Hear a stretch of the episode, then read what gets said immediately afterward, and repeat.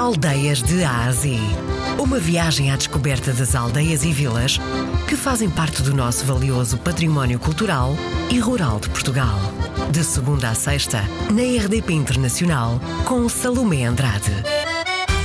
A Torre de Monfortinho faz parte da União de Freguesias de Monfortinho, que está na Terra do Extremo. A Torre é um dos lugares que, que compõem esta, esta União de Freguesias.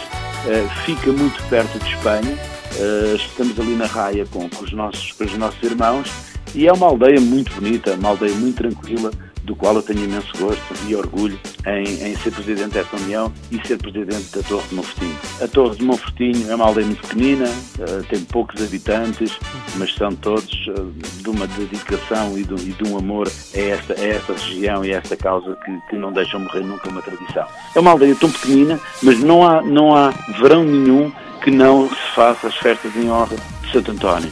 É dia 23 e dia 24 de agosto. Uh, esperamos receber também muita gente. Esta comissão de festas é super dedicada à Solana a fazer eventos para ter algum dinheirinho para depois, no verão, poder fazer a festa em honra de Santo António. Vem muita gente de todo lado. Santo António é um santo extremamente venerado nesta aldeia e nós uh, dedicamos muito tempo e gostamos de ajudar e principalmente os festejos a comissão de festas é quase sempre a mesma, de ano para ano, mas fazem-no com amor e com carinho e com uma dedicação. E este ano, 23 e 24 de agosto, vamos ter a festa, a festa em honra de Santo António na Torre de Monfortinho e espero ter cá muita gente que nós gostamos de receber e gostamos que todos venham de férias e gostamos que venham nesta altura, porque só assim, mais uma jornada de convívio, mais uma jornada de amizade. É com orgulho e com prazer que nós recebemos todos quando nos visitam nesta altura.